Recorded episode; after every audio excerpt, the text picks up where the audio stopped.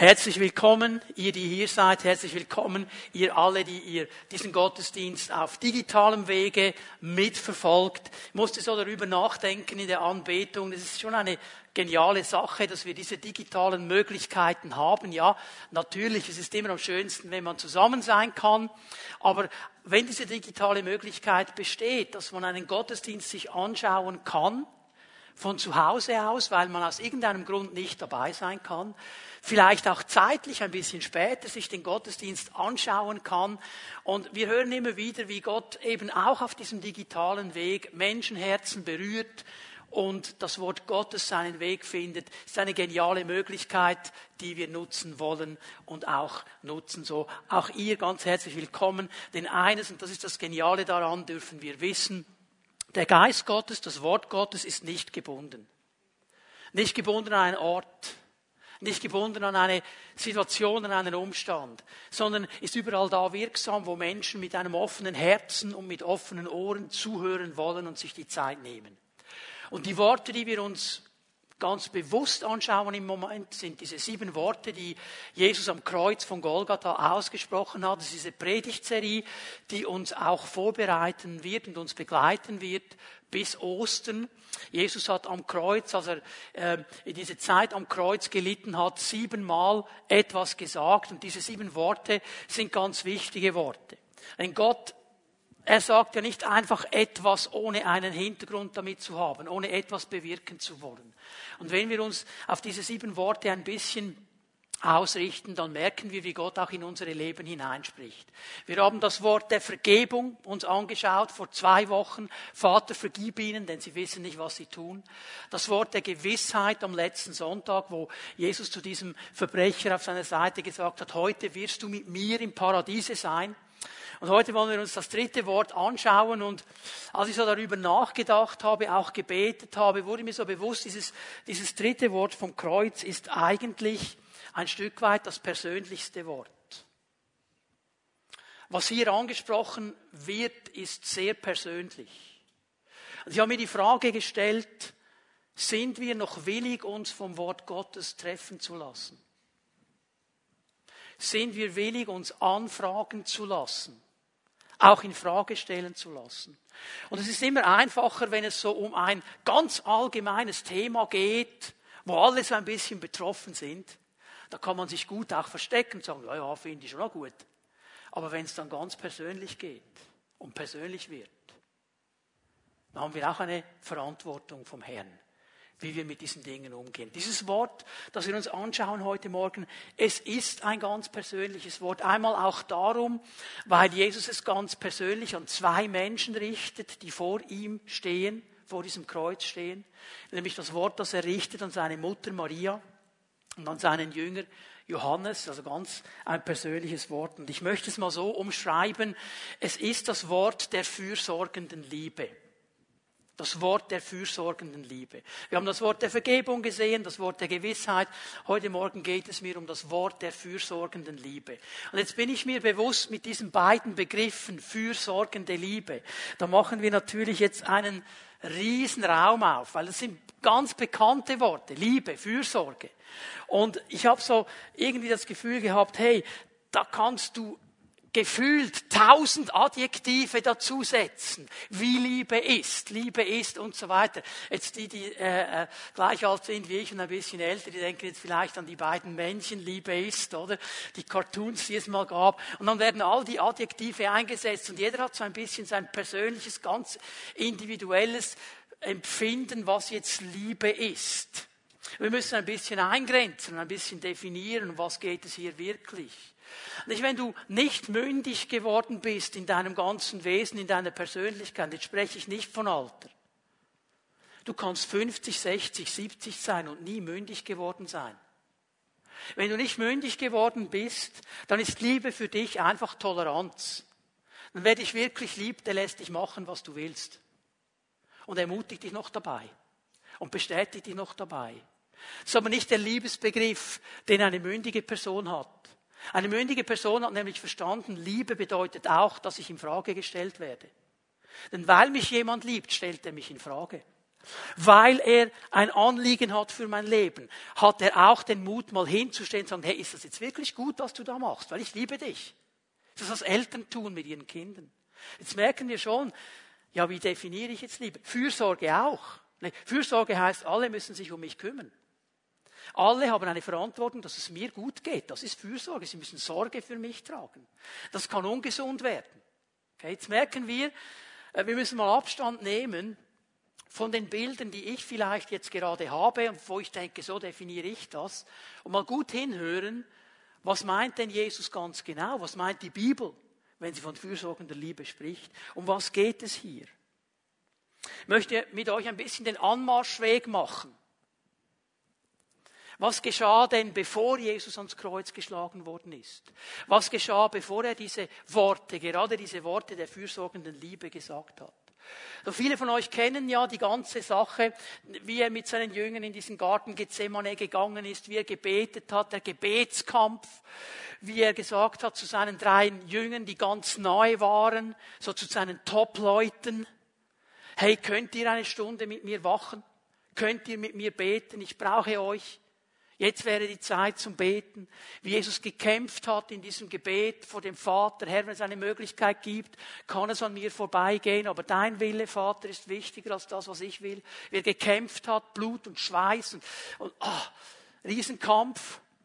Er hat nicht geschlafen in dieser Nacht. Dann kommen diese Leute, angeführt von Judas, einer seiner Vertrauten, seiner Freunde, die ihn verraten haben. Und Jesus wird festgenommen, mitten in der Nacht, konnte nicht schlafen.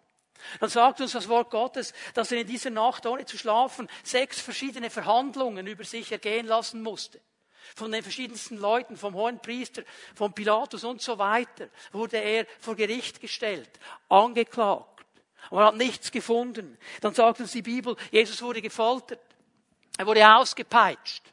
Er wurde mit einer Dornenkrone auf seinem Haupt, dann geschlagen noch, dass sich die Dornen in sein Haupt hineindringen. Er wurde angespuckt, er wurde ausgelacht. Sie haben ihn geschlagen und gesagt mit verdeckten Augen, hey, okay, wenn du ein Prophet bist, wer hat dich geschlagen? Weißt du was? Jesus hätte es gewusst. Er hätte es gewusst. Er hätte es sagen können. Er hätte es gewusst. Er wurde angespuckt, ausgelacht. Die Bibel sagt, seine Barthaare wurden ausgerissen. Und dann muss er den Querbalken des Kreuzes durch die ganze Altstadt tragen, Jerusalems, hin zu diesem Hügel Golgatha, bricht zusammen. Simon muss ihm helfen. Und dann angekommen, erschöpft von Müdigkeit, von Blutverlust, wird er an dieses Kreuz genagelt. Und er hängt da. Und er schaut runter. Und er sieht in dieser Menge von Leuten, das waren ja viele, die da waren. Viele haben da zugeschaut. Das war ein Spektakel, so eine Kreuzigung, so eine öffentliche Hinrichtung. Da waren die Leute dabei, das wollten sie sehen. Und wenn er hingeschaut hat, dann hat er gesehen, seine Jünger sind nicht da. Die Jungs, die mit ihm waren, die so nah waren. Petrus, der gerufen hat, ich werde mit dir bis ans Kreuz gehen, war nicht da. Die Bibel sagt, ein paar Frauen waren da. Und Johannes war da. Und jetzt mitten in dieser Situation, mitten in diesem Moment, spricht Jesus das dritte Wort vom Kreuz. Wir können Johannes 19 aufschlagen ab Vers 25. Johannes 19, Vers 25. Bei dem Kreuze, an dem Jesus hing, standen seine Mutter und ihre Schwester, sowie Maria, die Frau von Klopas und Maria aus Magdala. Als Jesus seine Mutter sah, und bei ihm, den Jünger, den er liebte, ist Johannes gemeint, sagte er zu seiner Mutter, Frau, sieh dein Sohn. Und dann wandte er sich zu dem Jünger, zu Johannes, und sagte, siehe, das ist jetzt deine Mutter. Und da nahm der Jünger die Mutter Jesu zu sich und sorgte von da an für sie. Was ist hier genau geschehen? Maria war verwitwet. Wir wissen nicht ganz genau, geschichtlich kann man das nicht genau nachvollziehen, wann Josef gestorben ist. Man weiß, Josef war älter als Maria, er ist früher gestorben. Er wird auch nicht mehr erwähnt nach der Geburtsgeschichte. Also irgendwann ist er gestorben. Maria war eine Witwe. Wie lange er oder wie lange Jesus schon für sie gesorgt hat, das wissen wir nicht. Ähm, und jetzt war es die Aufgabe des Erstgeborenen. Es war die Aufgabe von Jesus für seine Mutter zu sorgen war ganz klar in der damaligen Kultur. Sie sorgten für diese Mutter, weil die Witwe, es gab keine Witwenrenten, es gab keine Sozialversicherungen, wie wir sie heute haben. Es war Aufgabe der Familie, das wäre eigentlich Gottes Design. Und er hat für sie gesorgt. Und jetzt denken wir, okay, jetzt, jetzt hängt Jesus an diesem Kreuz. Und jetzt gäbe es doch noch viele Dinge, die wichtig wären zu sagen. Und wieso sagt er jetzt so etwas? Es scheint uns irgendwie unwichtig. Aber ich sage es noch einmal, Jesus sagt nichts, was unwichtig ist. Denn jetzt in diesem Moment wird etwas sichtbar. Und Jesus ist ja gekommen, um den Vater zu zeigen. Er hat diese Aufgabe auf sich genommen, den Menschen zu zeigen, wie Gott ist. Nicht nur darüber zu sprechen, sondern es auch zu zeigen. Und in diesem Moment sehen wir etwas vom Ausfluss des Herzens Gottes, nämlich diese fürsorgende Liebe. Diese Liebe, die keinen Menschen vergisst. Was bedeutet dieses Wort jetzt für uns? Ich kann sagen, ja, das hat der dem Maria und dem, dem Johannes gesagt. Was bedeutet es für uns? Es hat eine Bedeutung für uns. Und ich sage das hier mal schon ganz klar. Dieses Wort vom Kreuz, dieses dritte Wort, ist Zuspruch und Anspruch. Zuspruch und Anspruch. Wie es immer ist mit dem Wort Gottes. Gott vergisst keinen von uns wie er seine Mutter hier nicht vergessen hat, wie er für sie geschaut hat über den Tod hinaus. Vergisst er keinen von uns. Das ist der Zuspruch. Aber der Anspruch ist, dass wir eine Verantwortung haben. Eine Verantwortung auch, diese Liebe Gottes zu leben. Eine Verantwortung zu lernen, fürsorgende, liebende Menschen zu sein, für die Menschen um uns herum. Das werde ich jetzt gleich ein bisschen näher definieren. Und das werden wir nicht aus eigener Kraft schaffen. Ich sage das jetzt schon ganz klar schaffen wir nicht aus uns selber. Kannst du noch so lieb und so gut sein. Aber wir brauchen hier die Kraft Gottes. Ich werde dann gegen Ende der Predigt auf diesen Punkt noch einmal zurückkommen. Dieses dritte Wort vom Kreuz ist Zuspruch und Anspruch. Und es soll uns berühren. Es soll uns berühren. Ich möchte zwei Punkte machen heute Morgen. In einem ersten Punkt möchte ich ein bisschen etwas darüber sagen, wie diese fürsorgende Liebe durch uns zu anderen Menschen kommt wie wir zu einem Kanal dieser fürsorgenden Liebe werden, wie wir aufnehmen können, was Jesus getan hat. Und dann möchte ich in einem zweiten Punkt auch noch etwas sagen, was diese fürsorgende Liebe für uns dann eben bedeutet. Weil die hat sich nicht geändert. Die ist immer noch genau dieselbe wie damals. Und sie möchte uns begegnen und uns berühren, wo wir eben diese fürsorgende Liebe brauchen. Die Frage, wenn ich sage, wie zeigt sich diese fürsorgende Liebe Gottes durch mich, das ist eigentlich die Frage, wie kann ich lieben, wie Jesus geliebt hat? Wie kann ich mich dieser Herausforderung stellen? Wo beginne ich? Man kann ja daran zerbrechen. Und das Falsche wäre jetzt, wenn du denkst, okay, das heißt also, jede Person, die mich nur im entferntesten irgendwo ein bisschen sorgenvoll anschaut, da muss ich sofort rennen und sofort alles investieren. Ich muss jedem Bettler, der mich nach irgendwas fragt, sofort alles geben. Das wäre übertrieben. Aber wir müssen auch ein bisschen eingrenzen, sonst zerbrechen wir daran. Jesus hat mal etwas Interessantes gesagt, als die Jünger sich aufgeregt haben, weil die Maria ihn gesalbt hat mit dieser kostbaren Narde. Und Judas hat sich aufgeregt. Was für eine Verschwendung. Man hätte das verkaufen können und man hätte doch den Armen dienen können. Jesus sagt etwas Interessantes. Arme werdet ihr immer unter euch haben. Die Bibel löst diese sozialen Spannungen nicht auf. Sie nimmt uns in eine Verantwortung. Diese Verantwortung wird aber nicht von einer Person allein getragen. Es geht in unseren Kern, in unser Wesen hinein. Und wo wollen wir beginnen? Ich möchte an genau dem Ort beginnen wo Jesus begonnen hat, nämlich bei meiner natürlichen Familie. Da beginnt es. Jesus sieht seine Mutter, die Frau, die ihn auf diese Welt gebracht hat. Und er fängt bei seiner natürlichen Familie an, diese fürsorgende Liebe Gottes. Ich glaube, es ist ganz wichtig, dass wir das verstehen. Die beginnt in meiner natürlichen Familie. Da, wo ich hineingeboren worden bin, Meine natürliche Familie. Und wir wissen, wie das ist. In der Familie kannst du dich nicht verstecken. Das gelingt dir vielleicht eine gewisse Zeit. Aber weil sie ja mit dir zusammenleben, wissen sie irgendwann, wie du bist. Deine Kinder wissen, wie du bist, wenn niemand hinschaut. Es gibt so einen bösen Witz über die Pastoren. Die Frau des Pastors hat Geburtstag. Und er möchte natürlich ein guter Mann sein.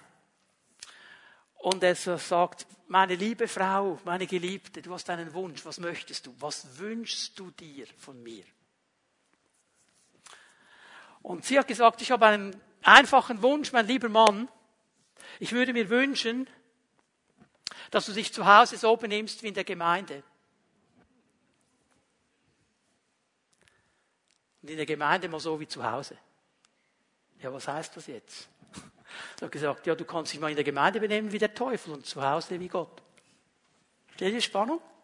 Ja, für eine Stunde, für zwei, für drei gelingt uns viel. Aber hier wird es sichtbar. Und das macht es dann manchmal auch schwierig. Und vielleicht hast du jetzt genau diese Gedanken, die ich auch hatte, während ich diese Predigt erarbeitet hatte. Du hast eine Familiengeschichte. Du hast vielleicht auch Verletzungen. Und da soll ich jetzt anfangen, fürsorgende Liebe. Und wir haben sofort tausend Gründe dagegen. Aber genau hier müssen wir ansetzen. Weil hier das Wort Gottes ansetzt. In meiner Familie. Und Liebe, Liebe ist nicht einfach nur ein Wort, sondern eine Entscheidung und eine Handlung. Liebe ist nicht einfach nur ein Gefühl. Es ist eine Entscheidung und eine Handlung. Ich entscheide mich zu lieben und ich handle aus Liebe. Jesus ist an diesem Kreuz. Stell dir das noch einmal vor. Und trotz all seiner Schmerzen, trotz aller Not, und ich spreche jetzt nicht nur von der äußerlichen körperlichen Not, von diesem körperlichen Leiden, ausgepeitscht geworden zu sein, eine Dornenkrone auf dem Haut zu haben, angenagelt zu sein, das ist schon mal viel mehr, als wir uns nur vorstellen können. Aber dann die ganze seelische, geistliche Not, das ausgegrenzt sein, das ausgelacht werden, das verspottet werden und im Wissen, er hätte von diesem Kreuz kommen können. Und dann hat er die Sünde der ganzen Welt getragen. Diese ganze geistliche Not werden wir am nächsten Sonntag sehen, die auf ihn gekommen ist. Und in diesem Moment sieht er seine Mutter.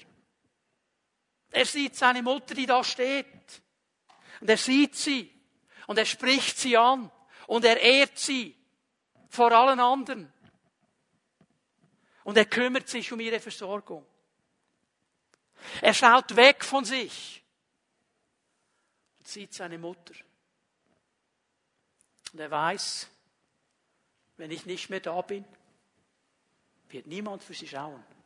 Ich muss dafür schauen, dass es ihr gut geht.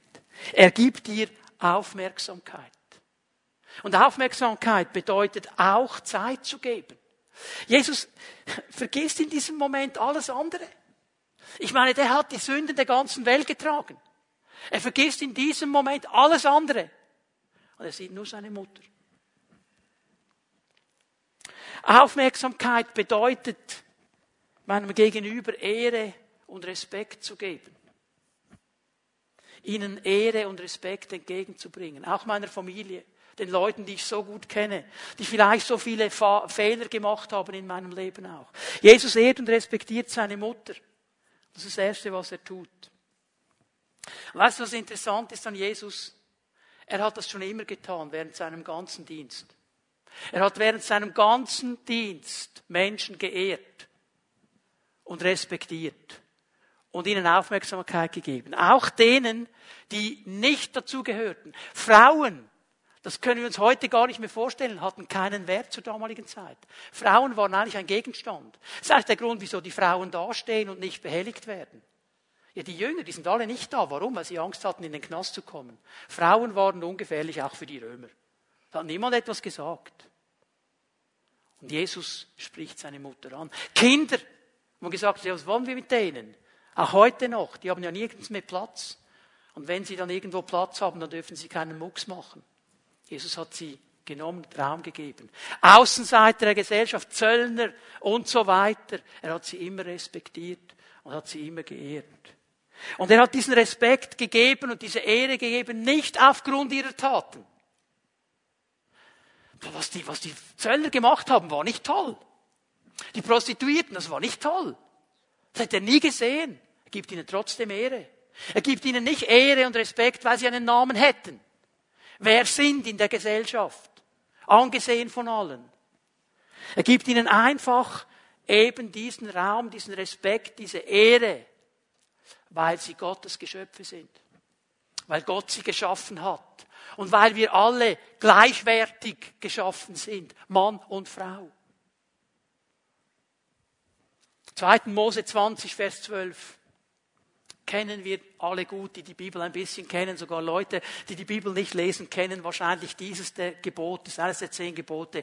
Ehre deinen Vater und deine Mutter, damit du lange lebst auf dem Boden, den der Herr, dein Gott, dir gibt.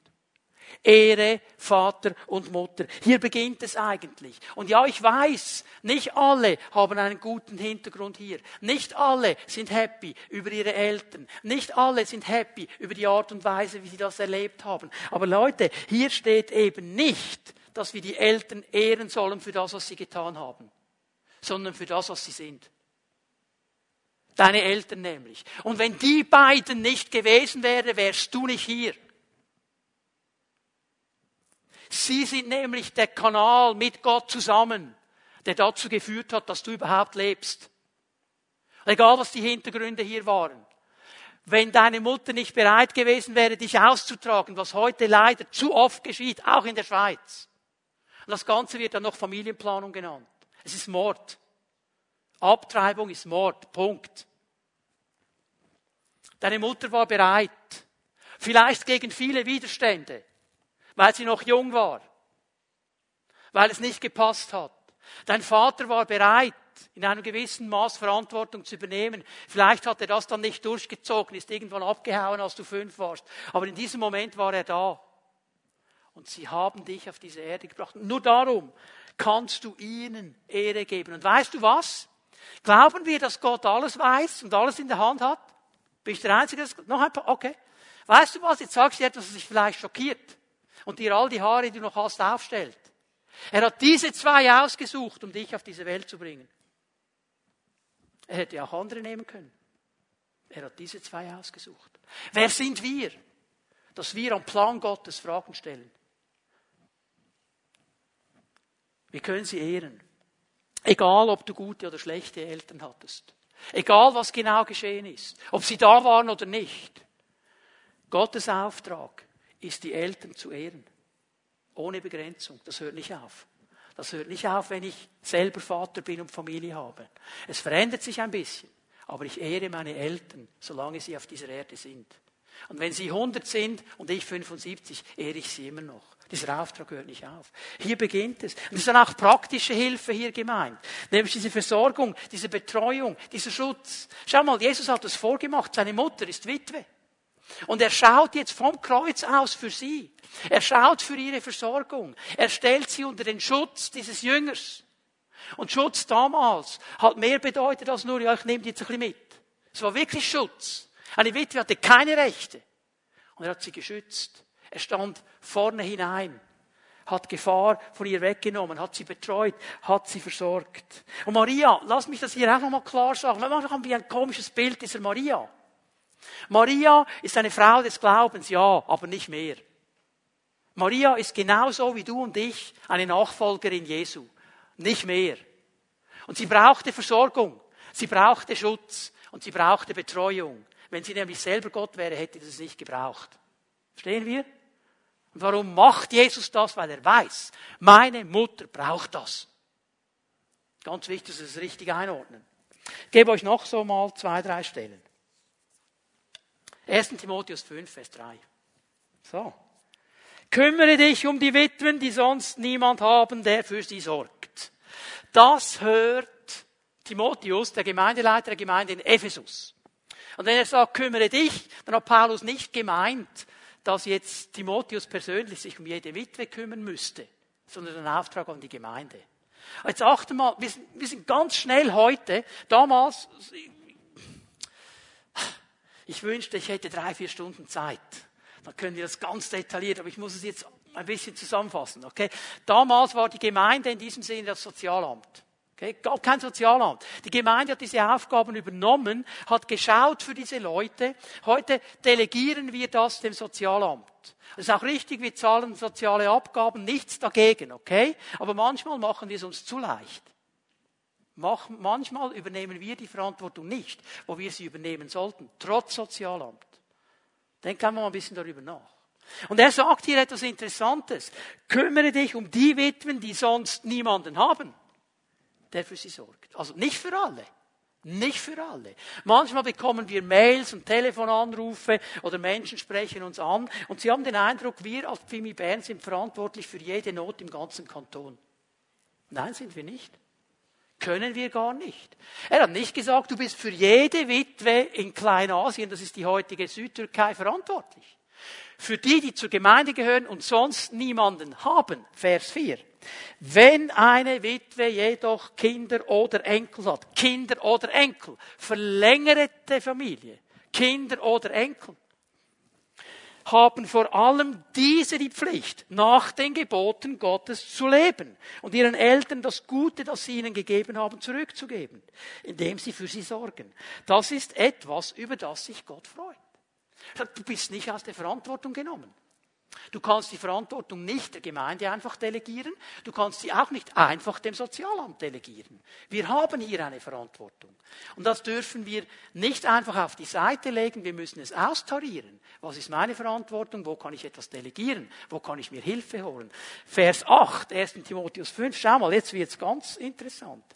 Diejenigen jedoch, die nicht für ihre eigenen Verantworten Verwandten sorgen, besonders wenn sie im selben Haushalt leben, haben damit verleugnet, was wir glauben. Das ist starker Tabak.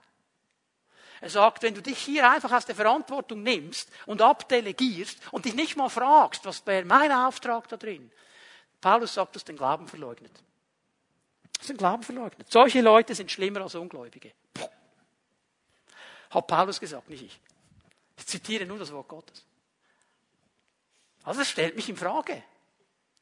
Wie schnell bin ich, diese Dinge zu delegieren? Das ist eine riesengroße Herausforderung. Und darum brauchen wir Gottes Hilfe. Der Bereich der Unterstützung. Gerade jetzt in dieser Zeit, wo alles fast nur noch digital läuft. Du kannst dir digital Essen bestellen, alles digital. Die Leute sagen, hey, wenn du zu Risikogruppen gehörst, und ich gehe davon aus, dass die meisten Eltern jetzt schon zur Risikogruppe gehören. Ja, wie machen die das? Nicht alle Eltern sind fit im digitalen Bereich. Meine Unterstützung kann ganz einfach sein, dass ich sage, Mami, Papi, das übernehme ich für euch, ich melde euch an, ich, ich, ich buche euch das, ich mache das für euch, ich schreibe euch diese Briefe. Vielleicht ist das nur schon die Unterstützung. Mal das Telefon zu nehmen und einmal mal zu fragen, wie geht's euch? Ist schon Unterstützung. Aber ich möchte noch eine Ebene tiefer ganz schnell gehen. Unterstützung. Ja, auch in meiner Ehe, meinem Ehepartner gegenüber meinen Kindern gegenüber. Es ist auch diese fürsorgende Liebe. Manchmal denken wir an alle anderen, aber die, die zu Hause sind, die vergessen wir. Darf ich hier mal etwas klar sagen? Schreib's dir auf, ob du verheiratet bist oder noch nicht. Das Ziel der Ehe ist nicht, dich glücklich zu machen. Sage es noch einmal. Das Ziel der Ehe ist nicht, dich glücklich zu machen, sondern uns zu heiligen, uns zu helfen, mündige und uneigennützige Menschen zu werden. Das wäre, wenn schon, das Ziel. Nicht mich glücklich zu machen. Meine Frau, meine Kinder, die sind nicht dazu da, mich glücklich zu machen. Sie sind eigentlich da, um mir zu helfen, mich zu heiligen, mich mündig zu machen, mich auszurichten, Verantwortung zu nehmen, wegzuschauen von mir und auf die anderen zu schauen. Das wäre eigentlich ein Gedanke Gottes. Das ist schon eine riesengroße Herausforderung. Und ich möchte dich ermutigen, liebe Männer. Was hat Paulus gesagt, Epheser 5? Liebt eure Frauen wie der romantische Typ im Hollywood-Film. Was hat er gesagt? Wie Christus die, wie hat er sie geliebt? Indem er an dieses Kreuz ging. Er hat alles gegeben. Uh, liebe Männer, eine Riesenaufgabe. Eine Riesenaufgabe. Ihr Frauen ehrt eure Männer. Auch dann, wenn er sich nicht immer gerade so ehrwürdig benimmt. die Kinder zu unterstützen, zu ermutigen in dieser Zeit, in der wir sind. Habe ein Buch gelesen über die ganze moralische Revolution, die läuft auch in den Schulen im Moment. Was unsere Kinder hören, da bekomme ich fast noch einen roten Kopf. Was die schon hören im Kindergarten, wie man Sex zu haben hat, mit wem und mit wem man will und am besten ein bisschen noch mit allen, Männlein und Weiblein gemischt, das hören die schon im Kindergarten. Die üben mit Plüschdingen im Kindergarten, wie das genau geht. So eine Drecksache. Und wenn du dein Kind nicht stark machst, dann kann es nicht bestehen. Darum machen wir sie stark. Lieber Vater, sag deiner Tochter, vor allem wenn sie dann ins Teenageralter kommt, jetzt muss ich aufpassen, dass ich kein Alter sage, weil es ist schon gefährlich. Die fangen immer früher an. Sag ihnen, dass sie schön ist, dass sie eine Prinzessin ist, dass sie wertvoll ist. Sag ihr, dass du sie liebst. Zeig ihr, dass sie eine Dame ist. Weißt du, wenn du das machst und ihren Selbstwert aufbaust, dann wird sie nicht dem ersten Schigolo, der kommt und ihr scharwenzelt, Raum geben. Sagt, puh, ich weiß, dass ich wertvoll bin.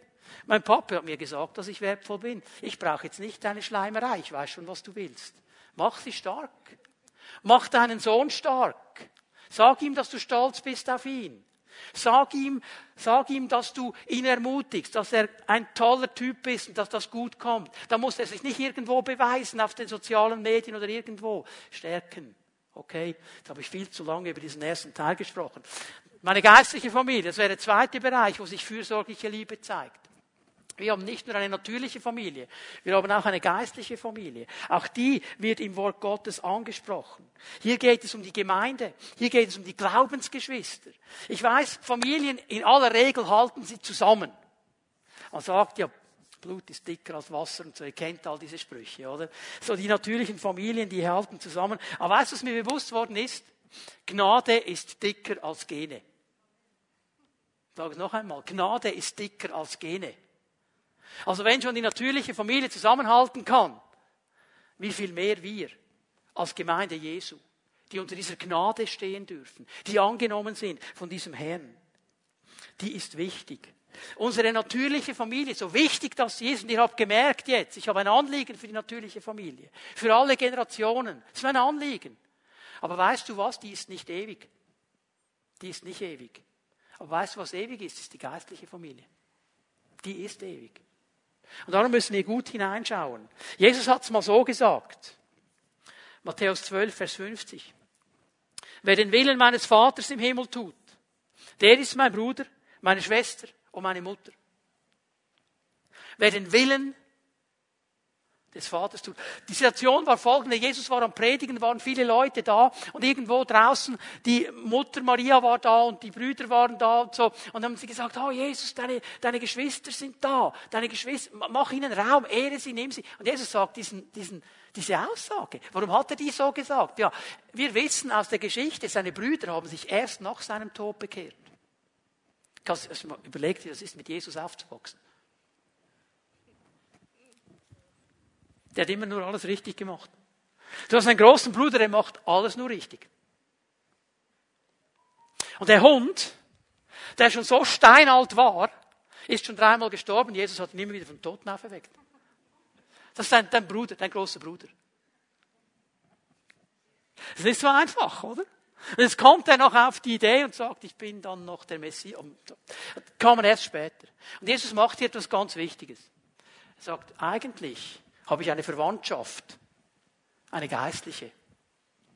Wer den Willen nämlich meines Vaters tut, ist mein Bruder und meine Schwester. Geistliche Familie. Auch hier, ich gebe euch mal zwei, drei Bibelstellen. 1. Timotheus 5, Vers 1 und Vers 2 werden wir auch lesen.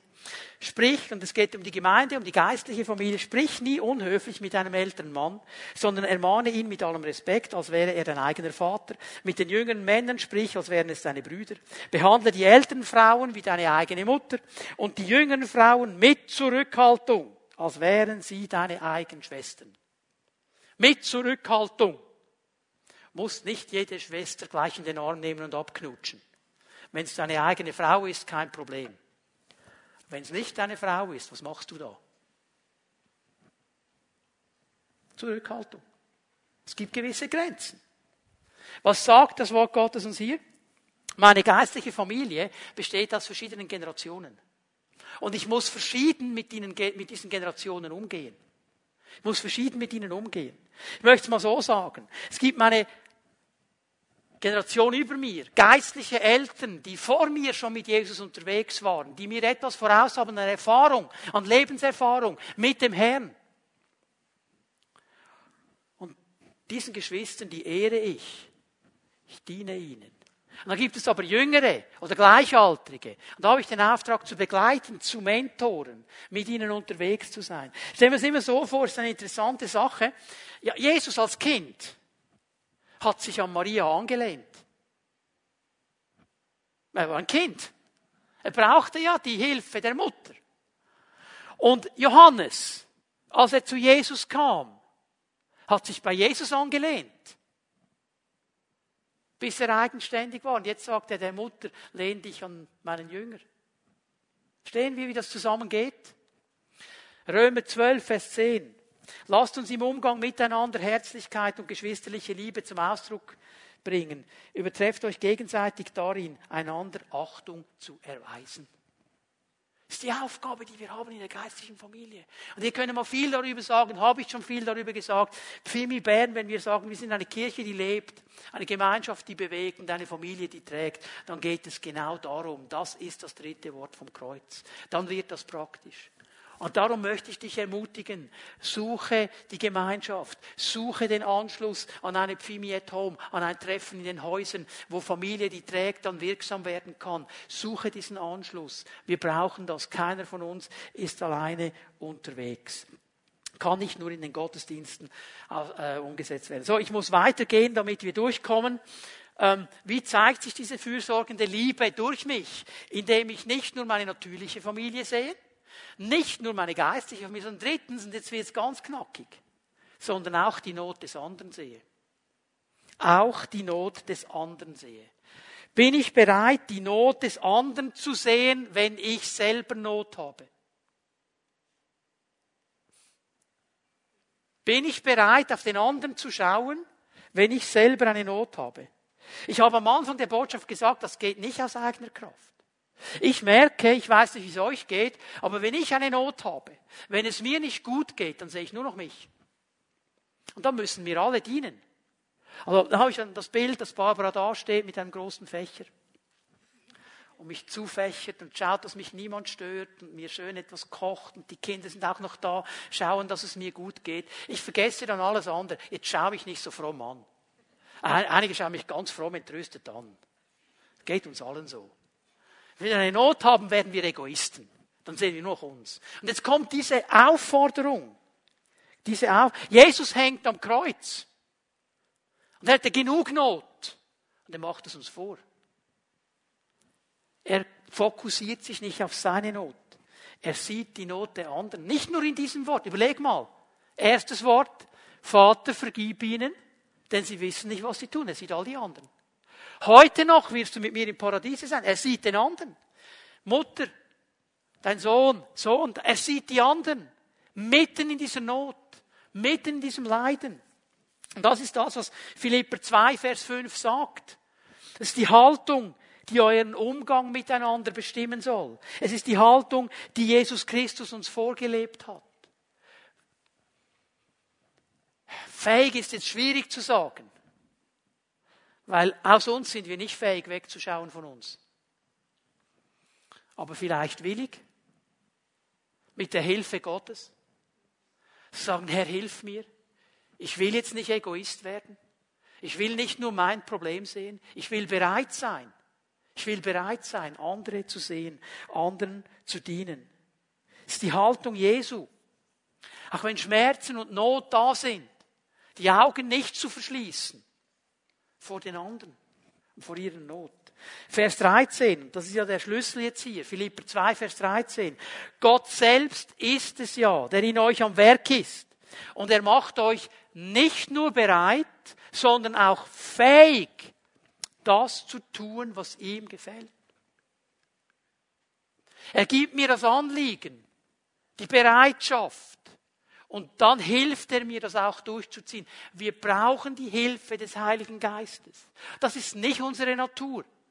Das ist nicht das, was uns mitgegeben worden ist. Es ist etwas, was wir entwickeln im Leben der Nachfolge. Immer mehr so zu werden wie Jesus. Es gibt ein altes Lied, ich weiß nicht, Matthias, haben wir das überhaupt schon mal gesungen in den letzten zehn Jahren? So sie wie Jesus. Die Hoffnung ist in mir. So sie wie Jesus. Zu verwandelt werden in sein Bild. Und dann sagt er dann ein bisschen später in diesem Lied, und der Geist, das glaube ich, der hilft mir dabei. Ja, der hilft. Aber wir müssen ihm Raum geben. Bin ich bereit, die Not der anderen zu sehen? Jetzt gehe ich noch eine, äh, eine Ebene tiefer. Bin ich viertens dann nicht nur bereit, die Not zu sehen, sondern der Not des anderen zu begegnen? Weil sehen ist eine Sache. Erkennen ist eine Sache. Aber dann auch die Frage, hey, bin ich bereit, dem anderen zu helfen? Auch dann, wenn niemand meine Not sieht. Wenn niemand meiner Not begegnet. Ich glaube, in diese Richtung geht diese Situation, wo Jesus, habt ihr gewusst, dass Jesus einen Lieblingsplatz hat im Tempel? So in der Nähe des Opferkastens. Lest mal die Bibel genau, da stand der am liebsten. Warum? Weil da siehst du, wo das Herz wirklich ist. Und da kommt die alte Dame, ihr kennt die Geschichte, viele von euch, wirft zwei kleine Münzen ein und Jesus sagt, die hat mehr gegeben als alle anderen. Der hat es ihrer Not gegeben.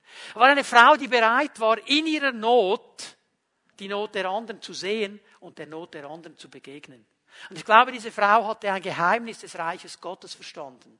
Gebt und es wird euch gegeben. Achtet zuerst auf das Reich Gottes, sucht zuerst das Reich Gottes, sucht seine Gerechtigkeit und alles andere wird euch zufallen.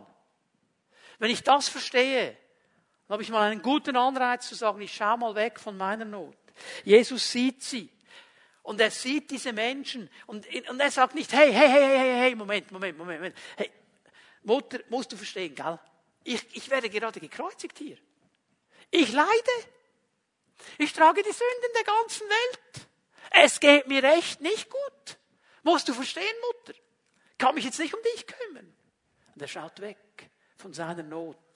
Und an diesem Kreuz, denk noch einmal daran. Er vollbringt das Wichtigste seines ganzen Dienstes. Er sagt, ich bin dazu gekommen für diesen Moment. Was macht er an diesem Kreuz? An diesem Kreuz erlöst er die ganze Menschheit. Und trotz dieser, darf ich es mal so sagen, Herkulesaufgabe, Mammutaufgabe, sieht er seine Mutter. Schaut nicht nur auf seine Not, er schaut auf seine Mutter. Niemand wird jemals etwas Wichtigeres vollbringen als er. Und trotzdem, trotzdem hat er Zeit für diesen Übeltäter, der mit ihm gekreuzigt ist. Hat er Zeit für seine Mutter. Er sagt nicht, ich bin damit beschäftigt, die Welt zu retten. Ich kann mich nicht um deine Situation kümmern. Aber die Haltung Jesu widerspricht jeder Kultur. Auch der Kultur in der Schweiz. Ja, musst zuerst mal für dich schauen. Wenn man nicht für sich selber schaut, geschieht gar nichts. Und ein bisschen Ellbogen rausfahren und ein bisschen da sagen und ein bisschen da und so weiter. Das ist so diese Kultur, die wir alle so gut kennen. Und Jesus widerspricht diesem Maßstab radikal. Hat er ja schon immer wieder gesagt. Wer der Größte sein will im Reich Gottes, er werde aller Diener. So nach, könnte man so sagen, der Weg nach oben führt nach unten. Jesus ist bereit. Römer 15, Vers 2. Jeder von uns soll auf den anderen Rücksicht nehmen und danach fragen, was gut für ihn ist und was ihm im Glauben weiterhilft. Ab Moment.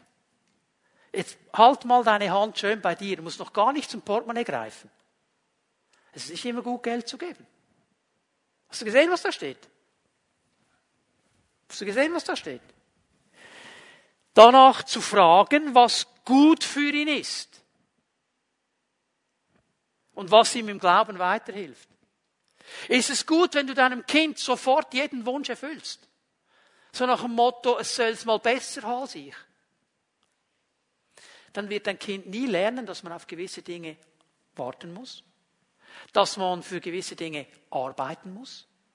Bekommt alles. Es ist nicht immer gut, sofort gleich zu geben. Was hilft hier wirklich? Und er sagt dann schon im, im nächsten Vers, auch Christus hat nicht danach gefragt, was ihm selbst gefallen würde. Er nimmt sich schon zurück da. Aber Leute, fragen wir mal danach, was hilft hier wirklich? Was hilft hier wirklich? Und bin ich dann bereit, diesen Weg zu gehen? Und weißt du was? Manchmal würde es mehr helfen, mit einer Person den Entwicklungspfad zu machen und ihm zu helfen, die geistlichen Grundlagen seines Lebens zu richten und aufzubauen, weder ihm Geld zu geben. Würde ihm mehr helfen. Weil das Geld, das du ihm gibst, das gibt er sofort wieder aus. Wenn er aber lernt, auf den geistlichen Fundamenten zu stehen, hast du ihm etwas Besseres mit. Verstehen wir? Also gut nachfragen. Äh, Römer 12, Vers 13. Helft Gläubigen, die sich in einer Notlage befinden, lasst sie mit ihrer Not nicht alleine. Macht es euch zur Aufgabe, gastfreundlich zu sein. Gastfreundlich ist ein interessantes Wort im Griechen. Es heißt eigentlich Liebe gegenüber dem Fremden.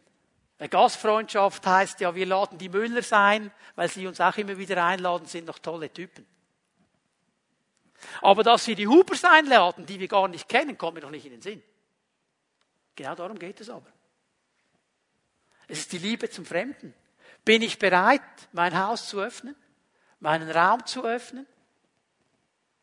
Ich kann mich erinnern an eine Situation, wo wir mit ähm, einem jungen Mann ein ernstes Wort reden mussten, weil er nicht bereit war, ähm, seine Beziehung zu einer Frau so zu leben, wie Gott es eigentlich möchte.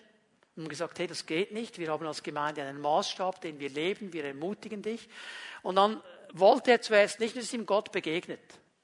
Und kommt zurück und er sagt, hey, ich will das. Und dann haben wir gemerkt, ja, jetzt, jetzt, jetzt müssen wir praktisch werden. Was machen wir jetzt? Jetzt müssen wir den beiden helfen, bis die heiraten. Und das hat geheißen, dass Barbara und ich dann für ein paar Monate noch eine Tochter bekommen haben. Weil wir gesagt haben, hey Leute, es geht nicht, dass ihr weiter zusammen wohnt. Komm, du kannst bei uns wohnen, bis du verheiratet bist. Ganz praktisch. Verstehen wir?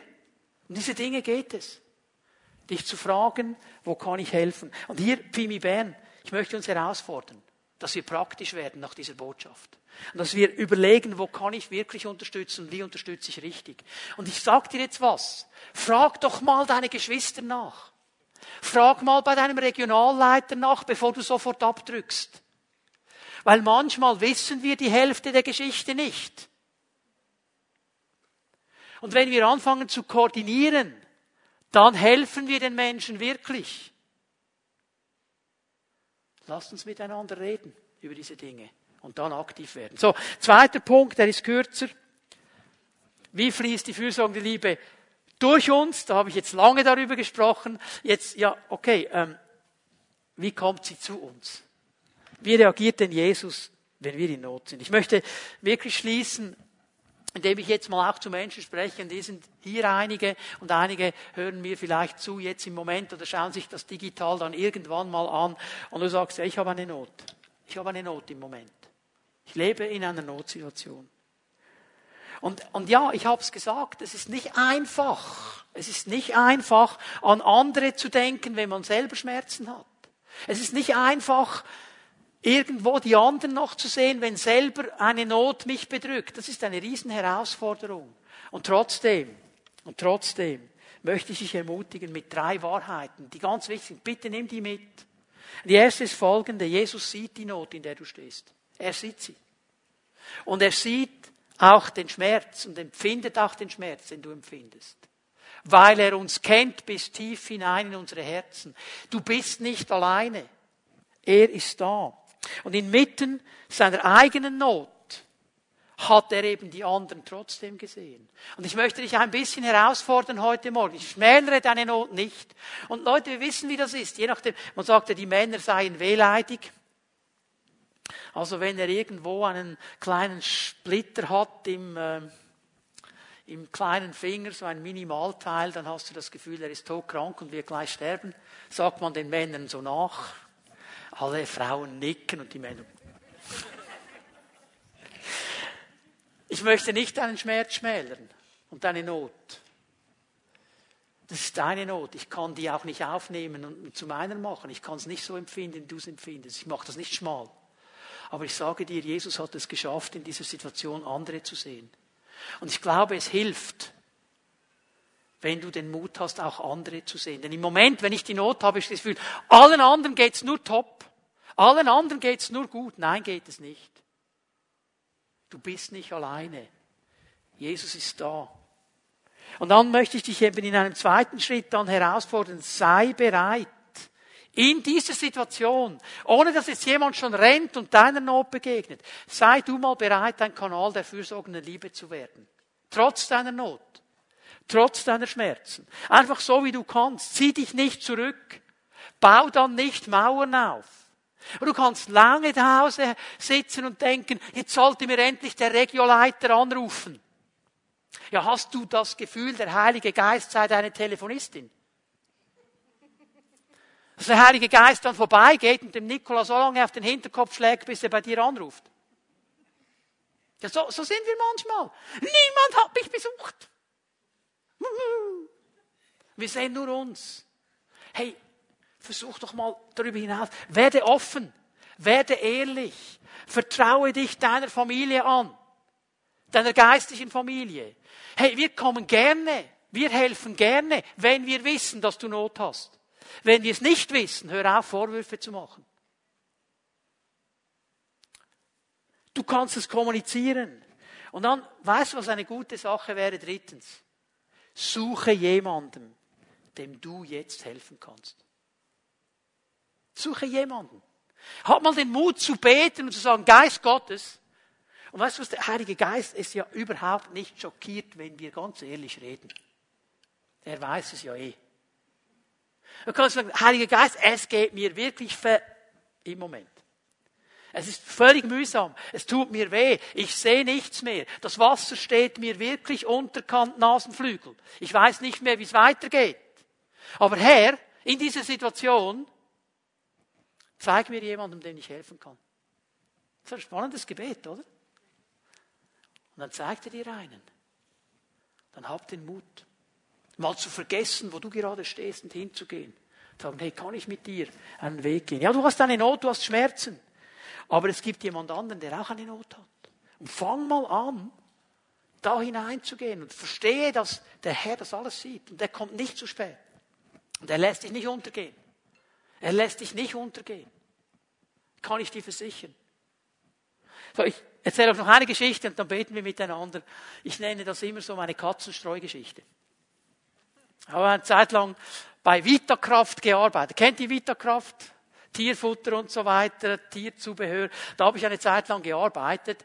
Und in dieser, äh, an diesem Tag ging es mir echt total mies. Ich hatte so ein, ein Riesenproblem.